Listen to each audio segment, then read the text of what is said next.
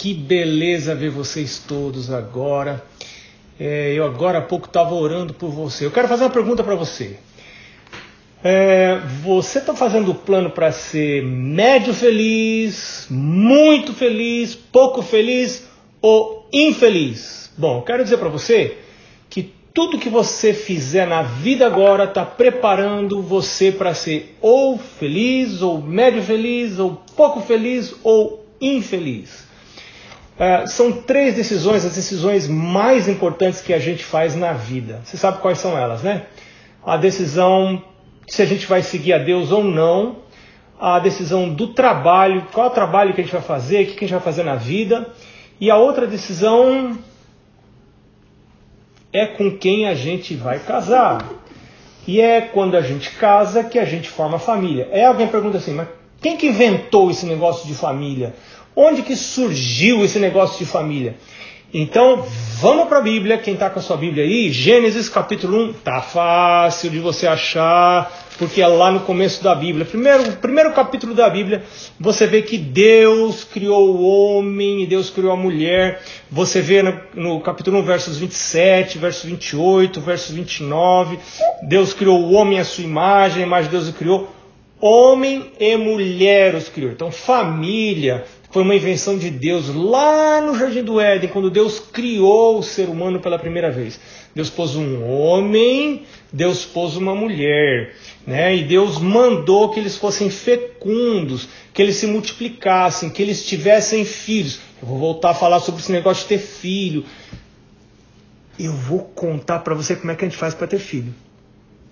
Aguenta aí. Aguenta aí. Aguenta aí, eu vou contar. E Deus abençoou e lhes disse: Sede fecundos e multiplicai-vos, enchei a terra, sujeitai, etc, etc. É, Deus planejou a gente para a gente viver em família.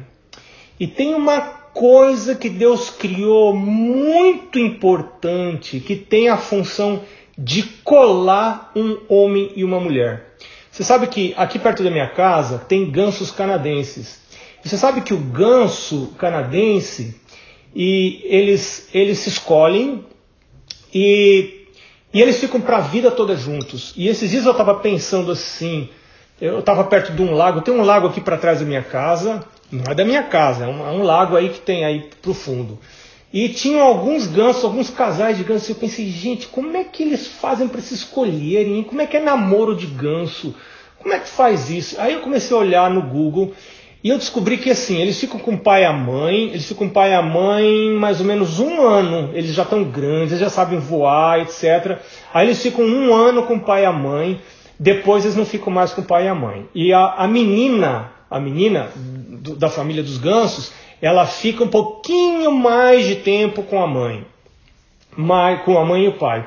Mas o rapaz já sai antes, de perto da, da mãe e do pai. Per, presta atenção eles só se escolhem, e é ela que escolhe, olha que interessante, hein? Ela olha assim: quem será que é o gancinho aqui que vai ser mais protetor, que vai mais, mais me ajudar a cuidar dos meus filhos, vai proteger os ovos? Porque por aqui perto de onde eu moro tem muita raposa. Eu já vi várias raposas por aqui. Aqui no meu quintal, perto atrás da minha casa, passam raposas.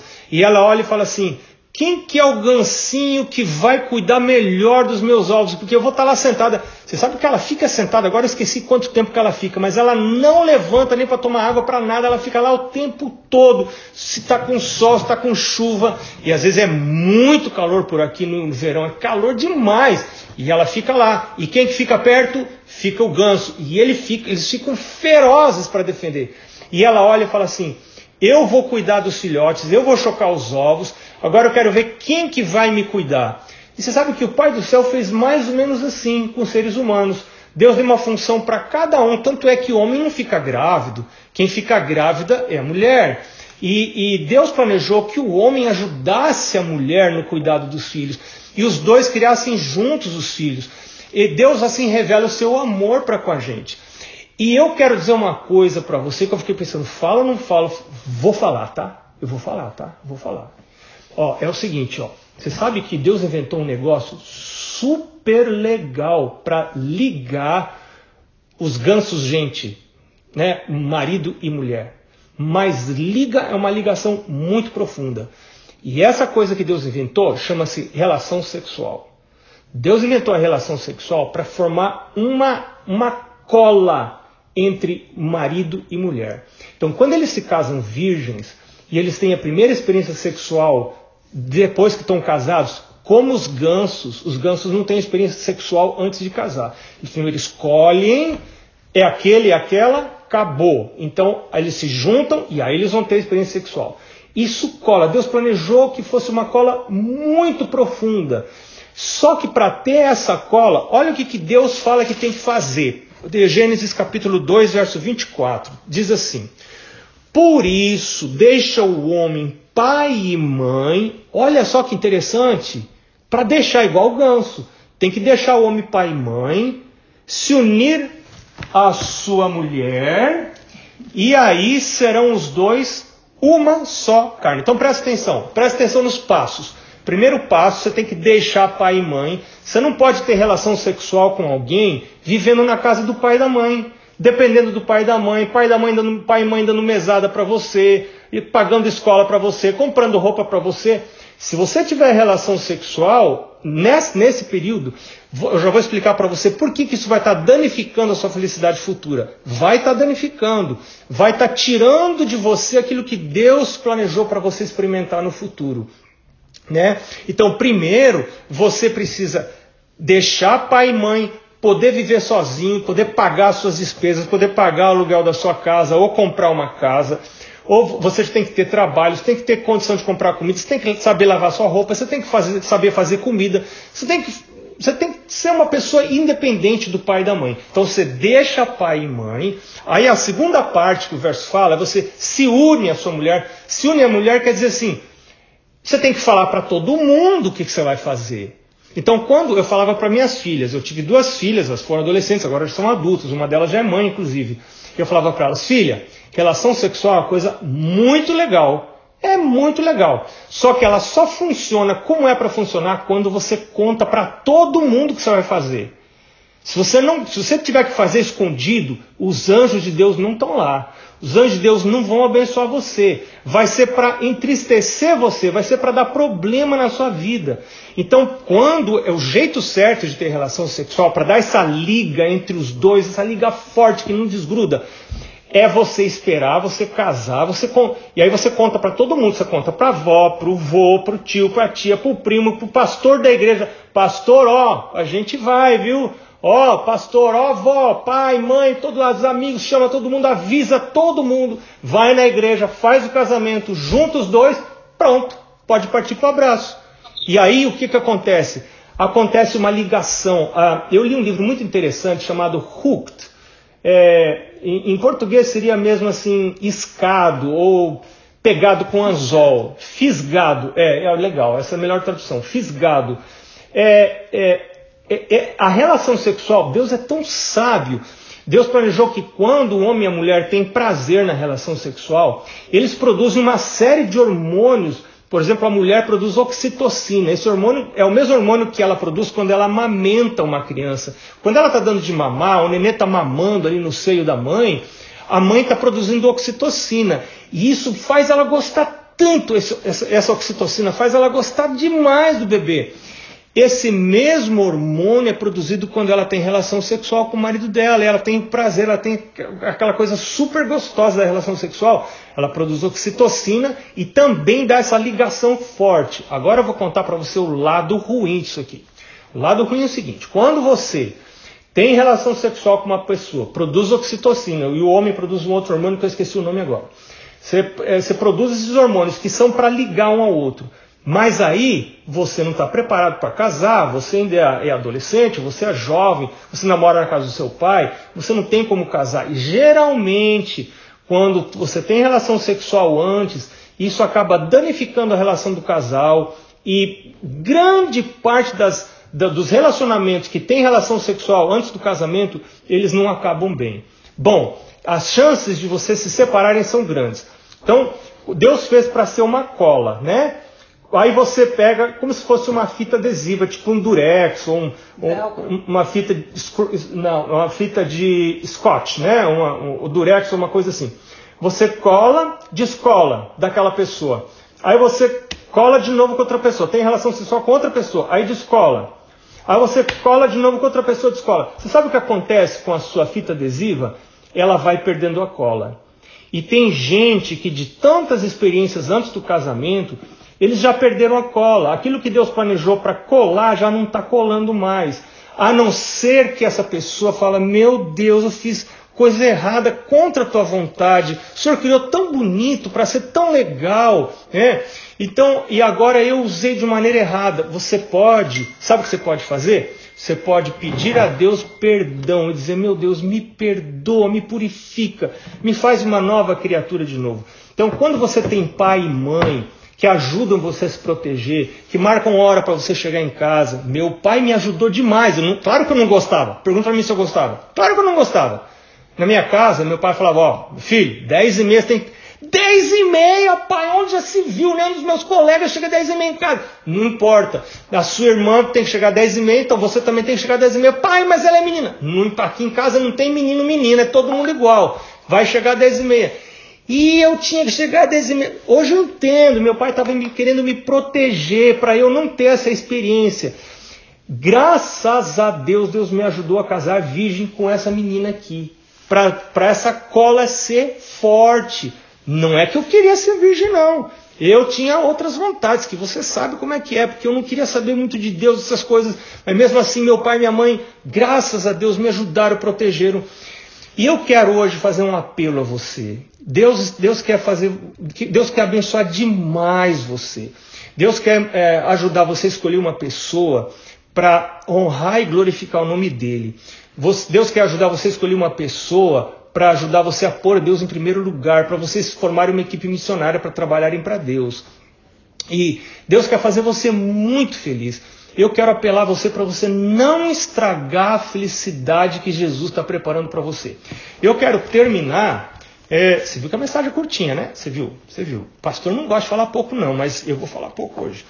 É, é, é Provérbios capítulo 3, versos 5 em diante, fala assim: Confia no Senhor de todo o teu coração. Um dia eu estava na igreja, cheio de garota do meu lado, cheio de amigos do meu lado, meus amigos fazendo coisas que não deveriam fazer, meus amigos faziam, e eles falavam que era tão legal, era tão legal, e o pastor falou assim: Você quer acreditar em Deus? Você quer confiar em Deus?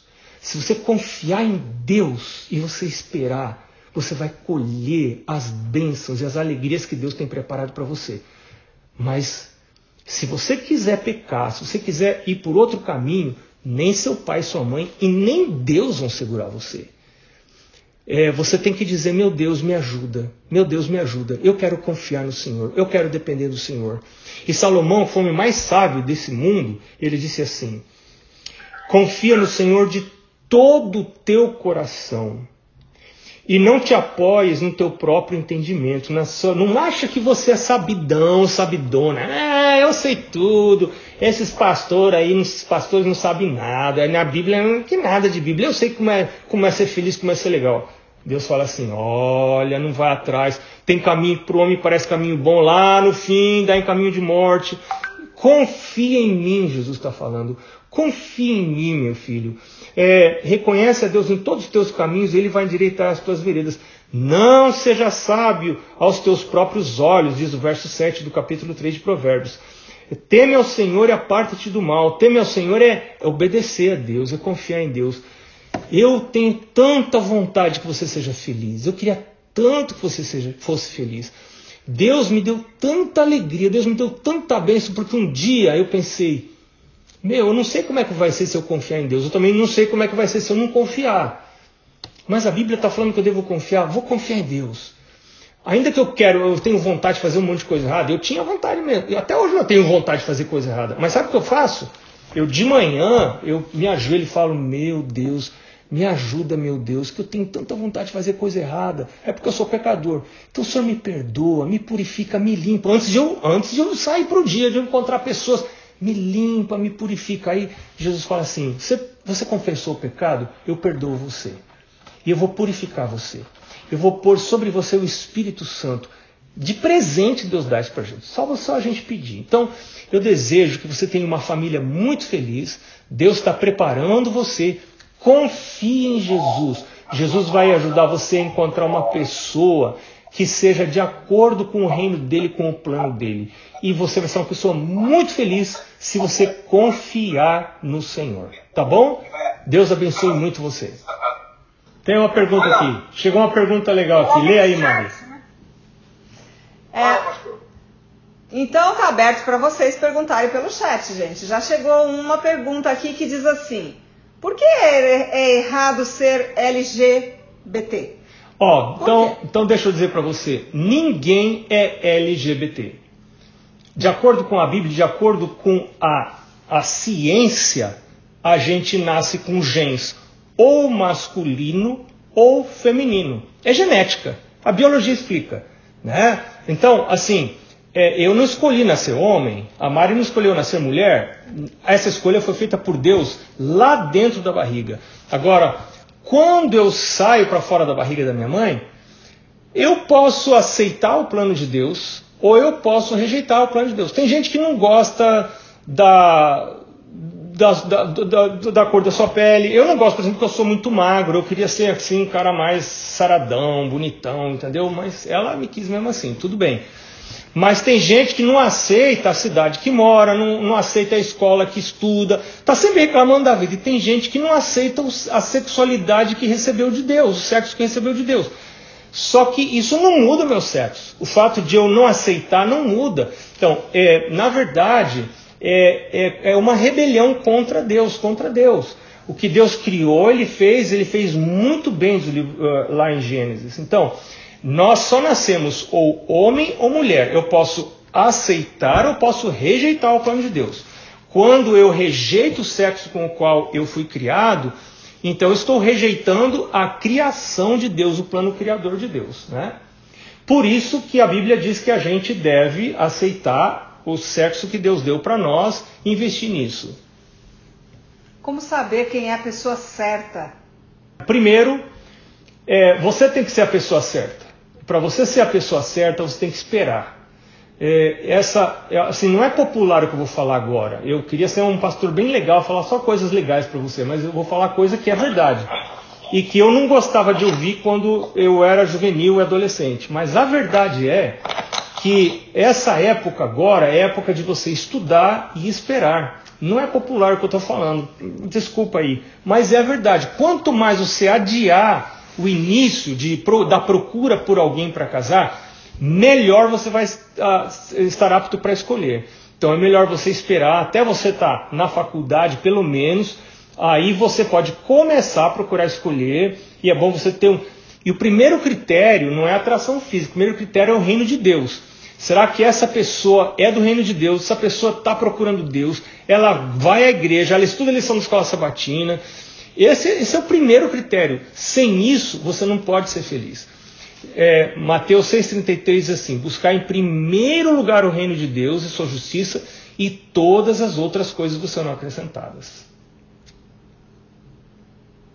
É, é, errado gostar de uma pessoa fora da igreja? Ah, é, não é errado nem certo. Você pode gostar. É, o negócio é o que você vai fazer depois que você gostar. Né? É, tem gente que gosta de, de tomar é, refrigerante. É, o, o, gosto está lá. Agora, o que você vai fazer com o gosto? Você vai continuar tomando refrigerante e ficar diabético? Né? Então, a Bíblia diz que é, você, você se casa, você se relaciona com uma pessoa de fora da igreja, ou seja, que não está querendo buscar Deus como você busca, que não quer aceitar a guarda do sábado, as verdades decisivas da palavra de Deus. Então, essa pessoa com grande probabilidade, e eu tenho visto isso na minha família, vai levar a afastar você dos caminhos de Deus. Eu tenho, por exemplo, uma história na minha família de uma pessoa que se batizou para casar com alguém da minha família. Se batizou, veio para a igreja, começaram a namorar, eram de religiões diferentes, né?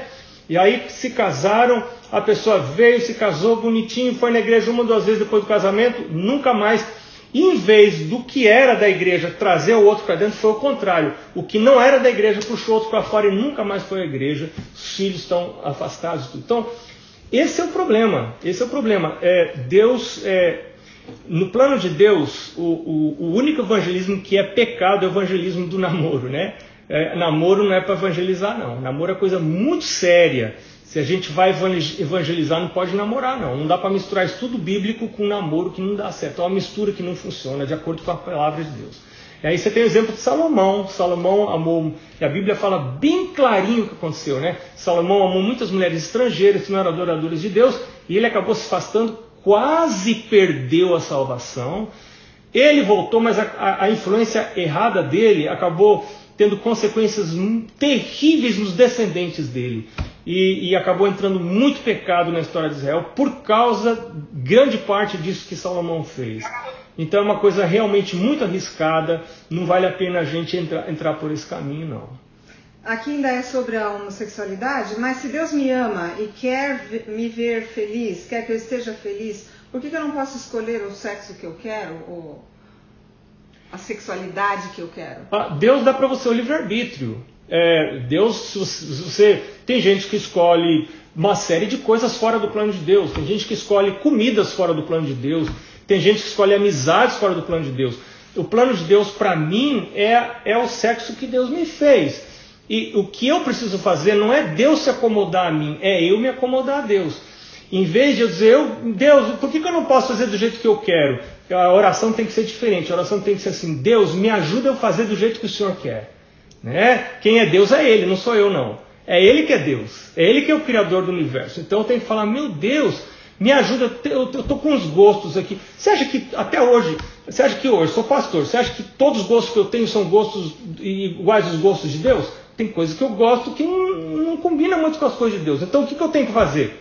Eu tenho que levantar cedo, orar e falar: Meu Deus, não, é, não quero que o Senhor me deixe fazer o que eu quero. Eu quero que o Senhor me ajude a eu fazer o que o Senhor quer. É o contrário. É eu, porque Ele que é Deus e eu sou criatura. Agora, se eu quiser fazer a minha vontade, Deus vai falar assim: Meu filho, você que sabe, eu amo você. Aqui está a minha orientação para a sua vida, para você ser feliz. Se você não quiser aceitar, Deus não obriga nunca a gente. Deus deixa a gente livre, mas daí a gente sofre as consequências, né? Porque a gente, a gente, a, é, livro de Jeremias, capítulo 17, verso 9, diz assim: que o nosso coração ele é corrupto, ele, ele, ele, ele, ele, não consegue enxergar as coisas do jeito que elas são. Tem caminho que parece legal, mas lá no fim dá em caminho de morte. Deus é muito sábio. Por isso que Deus fala as coisas que ele fala. Então, a oração, só voltando, a oração que eu tenho que fazer é: meu Deus, me ajuda não fazer o que eu quero e o Senhor ainda abençoar. Não, é eu fazer o que o Senhor quer. Isso é conversão, isso é submissão da vontade da gente à vontade de Deus. E aí você vai ter a bênção de Deus, você vai ter os anjos do seu lado guardando, protegendo você. É, tem várias, várias perguntas. Que idade deve começar a namorar? Que idade começa a casar? É uma linguagem não tanto usada, mas sobre a masturbação. Opa! Várias perguntas. Opa, essa, essa Eu per... não vou falar a palavra que colocou, mas masturbação seria tecnicamente a pergunta. Tá, tá legal. Olha, deixa eu dizer para você, relação sexual dentro do plano de Deus, ela, ela tem algumas, ela, ela precisa, é, ela precisa é, é, obedecer a alguns pontos.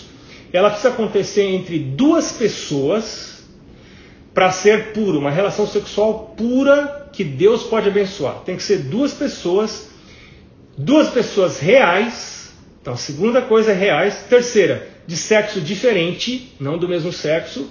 Quarto, com compromisso vitalício para o resto da vida.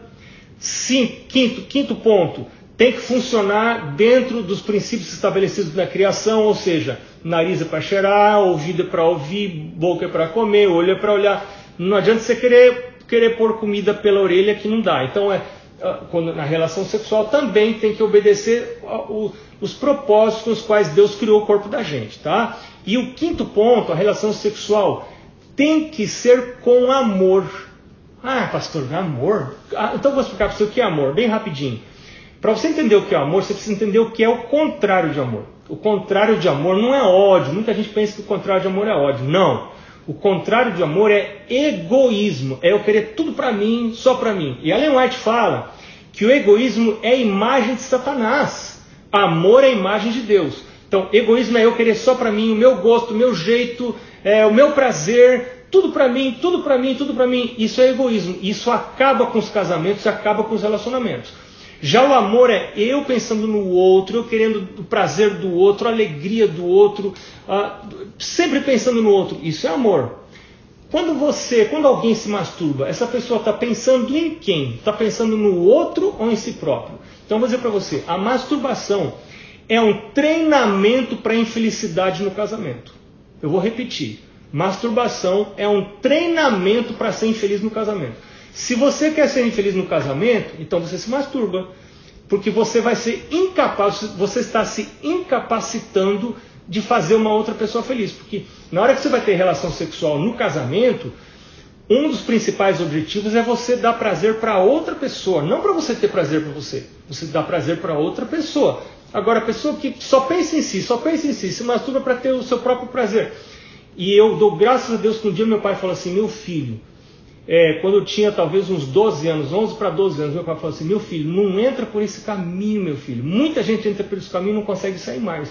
É uma coisa que vicia você, vai tirar a sua força. E tem gente que depois se casa, a, a masturbação se torna uma coisa tão forte na vida da pessoa que ela prefere masturbar-se a ter relação sexual com o cônjuge. Você imagina uma coisa dessa? E muitos, eu já aconselhei muitos casais, eu já vi vários casamentos terminando por causa de masturbação. Uma das razões fortes foi masturbação.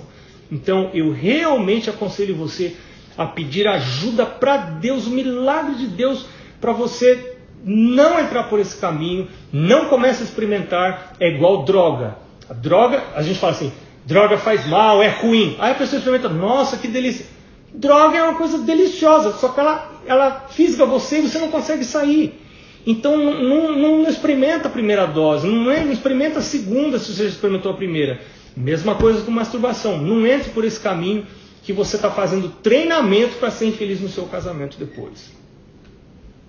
É, não sei se a gente continua, se eu tenho tempo aí, mas então vamos voltar para o pastor. Uma pergunta aqui no chat sobre a questão de uso da tatuagem ou piercing. O que, que seria o ideal? Legal, uma, uma boa pergunta. Não, não, era bem o assunto de hoje aqui, mas assim, a palavra de Deus diz que o nosso corpo é o templo do Espírito Santo. Então, esse corpo eu preciso dedicar para Deus. Normalmente, é, quando eu dedico o meu corpo para Deus, eu uso o meu corpo para glorificar a Deus, não para glorificar a mim. Será que a pessoa que tá, põe a tatuagem, ela põe a tatuagem para glorificar a Deus? Será que a pessoa que põe um piercing, ela põe piercing para glorificar a Deus? Ou ela põe o piercing para pessoa para glorificar o eu? Né? E aí eu também vou... entra brincos, coisas. Ah, eu tô pondo piercing, né? Porque é um piercing. Eu tô pondo piercing para quê? Ó, pessoal, olha para mim aqui, ó. Ó, eu aqui, ó. Ó, meu piercing, ó, minha tatuagem, ó, ó. Então, é, nosso corpo, quando a gente se entrega para Deus, nosso corpo deve servir para glorificar a Deus. Quer você coma, quer você beba, quer você faça qualquer outra coisa, você se vista, se vista para glorificar a Deus, para a glória de Deus, né? Diz Paulo. Paulo fala isso. É isso aí, pessoal. Se você gostou, amanhã tem mais. Nós queremos agradecer. Eu uma pergunta. Uma pergunta? Sim. Quem está falando? Felipe. Felipe. Oi, Felipe. É, a minha pergunta é: tem que ser batizado para ir para o céu? Você sabe, Felipe, essa é uma pergunta muito legal. É, Jesus falou assim: quem crer e for batizado será salvo é, o batismo é igual casamento. Se você está namorando com uma garota e o pai da garota fala assim, e aí, você vai casar? Ah, não, não, namorar eu namoro, mas casar eu não caso não. Aí o pai da garota fala assim para ela, ele não gosta de você não, hein? Se ele gostasse, ele casava com você. Entendeu? Ah, não, namorar eu namoro, mas casar não caso não. Assim, uma coisa com, com, com Jesus. É, quando você se batiza, é como casamento com Jesus. Você está falando assim, ó oh, pessoal, Olha aí todo mundo, casamento é assim, né? Você convida todo mundo, parente, amigo, tio, tia, vovó, todo mundo. Vem cá que eu vou me, eu vou me batizar para casar com Jesus. É assim, é igual casamento. É uma coisa pública que você fala, eu quero seguir Jesus. Eu sou pecador, mas eu quero, Jesus vai me ajudar, né? Jesus vai me ajudar. Então, Por isso que o batismo é muito importante. É uma, as decisões públicas são decisões fortes. Decisões que não são públicas, elas são decisões um pouco mais fracas. Então a gente, quanto mais, quando você quer fazer uma coisa e você tem medo que você não vai fazer, é melhor você contar para todo mundo. Então você quer servir a Jesus? É melhor contar para todo mundo. Não tem jeito melhor de contar do que você se batizar. Por isso Jesus falou assim: quem crer e for batizado vai ser salvo.